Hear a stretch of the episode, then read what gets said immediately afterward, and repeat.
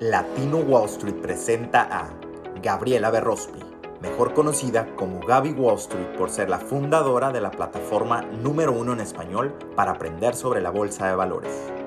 La actual miembro del Consejo Financiero de Forbes y columnista destacada, fue nominada por Yahoo Finance en la lista de los 20 mejores emprendedores a seguir. Con sus programas, clases, cursos, libros, seminarios y presencia en redes sociales, Gabriela ha empoderado a millones de latinos en todo el mundo a elevar su calidad de vida y sus finanzas. Desde Perú hasta los billboards de Times Square, Gaby ha sido reconocida por medios y plataformas internacionales como TED, Univision, Telemundo y Latina Magazine como una de las mujeres más renombradas en la industria financiera. Con más de una década invirtiendo en la bolsa de valores, Gabriela se ha destacado por rodearse y aprender de los mejores mentores del área de finanzas y del desarrollo personal.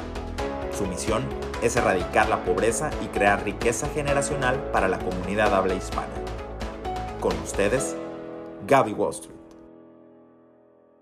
Hola, hola a todos, comunidad Latina Wall Street, ¿cómo están? Los saluda Gaby. Les cuento que hoy tuvimos la primera clase oficial de la maestría de trading fue una clase muy buena, muy completa, un poco larga, así que felicidades a todos quienes estuvieron ahí presentes, la completaron y los que no, pues van a poder ver la grabación en su plataforma de estudio.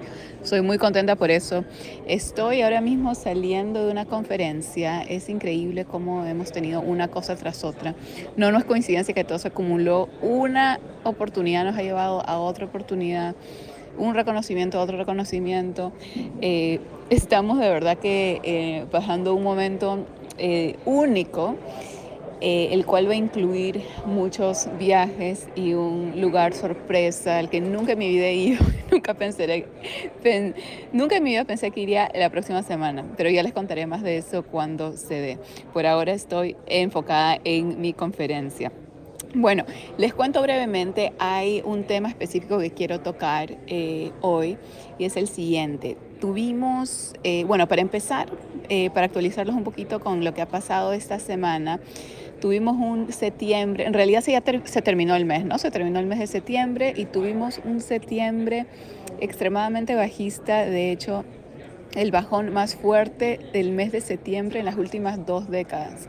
Imagínense, así que este septiembre, para los que no saben, estadísticamente los meses de septiembre y octubre son meses bajistas para la bolsa, ¿ok?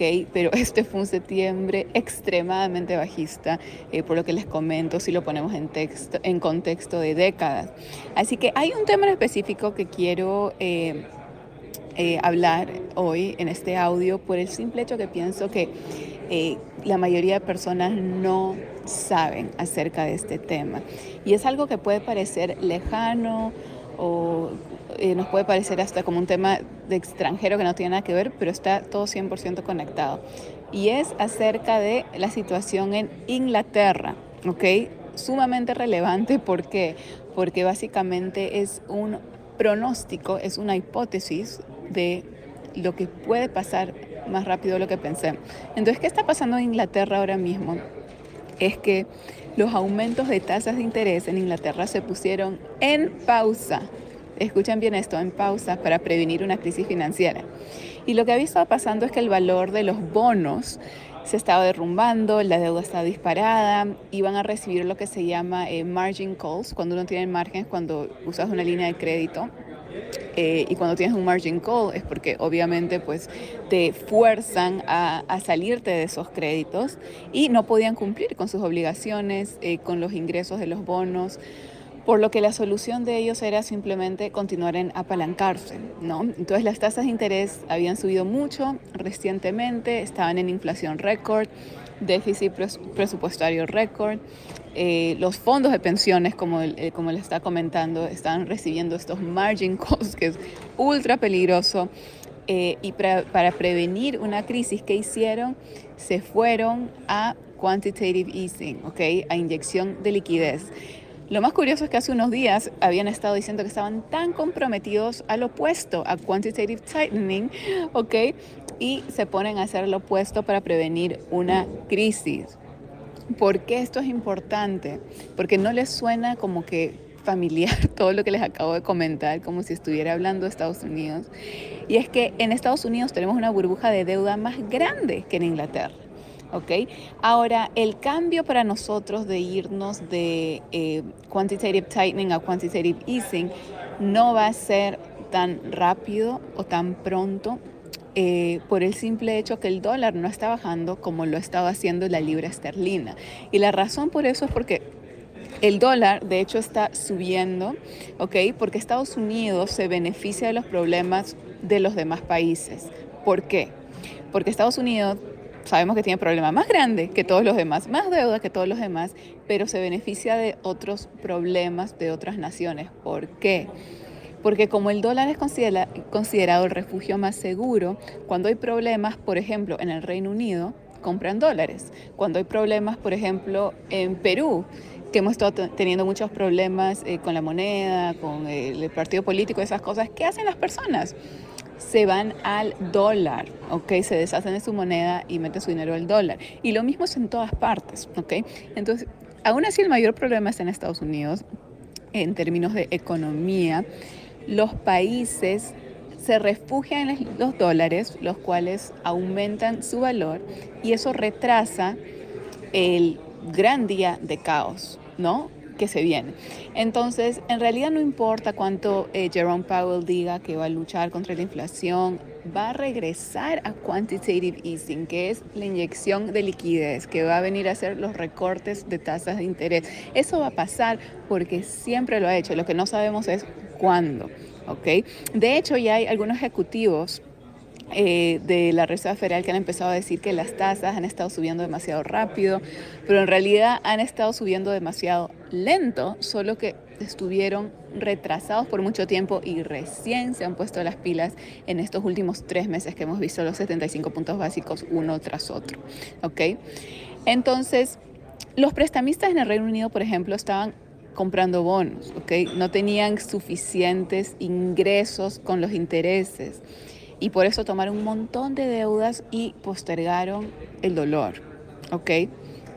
Pero lo más curioso es que no van a ser castigados eh, por sus decisiones imprudentes porque están recibiendo un rescate. Escuchen bien, el famoso bailout. ¿Qué es bailout? Un rescate. Cuando literalmente los bancos centrales eh, o los gobiernos básicamente te rescatan cuando te estás yendo en quiebra, ¿ok? Es como lo que pasó en el 2008, es que esto es increíble lo que está pasando en Inglaterra, porque es como solo podemos ver, eh, es como que ver el futuro, ¿no? Nadie tuvo que lidiar con las consecuencias en el 2008 de estos bancos grandes por los famosos bailouts. Y el mensaje que se envió es que los bancos centrales te respaldan, te respaldan si estás cerca de la quiebra. De hecho, si hubieran más quiebras, la gente habría sido más cuidadosa. Porque si te endeudas demasiado, puedes ir a la bancarrota, obvio, ¿no? Entonces lo que todos los días se está aprendiendo ahora mismo y el mensaje que están dejando los líderes, el mensaje que está dejando la Reserva Federal con todo lo hecho, con todo lo que ha hecho es que no tienes que ser prudente. O sea, las personas que fueron cuidadosas, de hecho, en el 2008 no tuvieron ningún beneficio. De hecho, ellos pagaron más impuestos.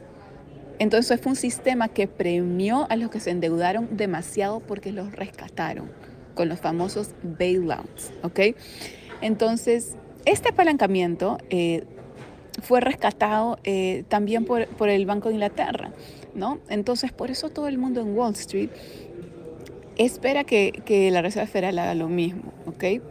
Una de las razones para endeudarse tanto es que están seguros de que la Fed los va a rescatar, si no, ¿cómo explicas esa deuda récord? ¿okay? Muchas personas ahora mismo en Estados Unidos eh, ya empezaron a cuestionar si Powell verdaderamente está comprometido en luchar contra la inflación. Yo no creo que el compromiso sea real por el simple hecho que me baso en hechos, ¿ok? No en opiniones, en hechos. Si estarían tan comprometidos no habrían rescatado todo lo que rescataron en 2008, en 2020 y toda la trayectoria que ya sabemos. ¿ok? De hecho, lo correcto hubiera sido reducir la oferta monetaria a medida que la oferta estaba disminuyendo, pero hicieron lo que siempre han hecho, que es optar por la inflación ¿ok? y postergar el dolor, dejarlo para después, porque así, así funciona en este mundo. ¿no? Mientras más lo postergas, mejor, porque entonces de ahí ya ni, ni siquiera tú vas a estar en tu posición, ¿no? De, presidencia o del presidente del Banco Central o, o del gobierno, entonces se lo pasas al otro para lidiar con el caos y el desastre, ¿ok? Entonces, eh, algo que los británicos han hecho es recortar impuestos en vez, ok, pero nosotros hemos hecho lo mismo porque aumentamos gastos, ¿ok? Que es lo mismo que reducir impuestos. Porque la única razón por la que el dólar no ha colapsado es nuevamente porque es un refugio seguro para el mundo, ¿ok?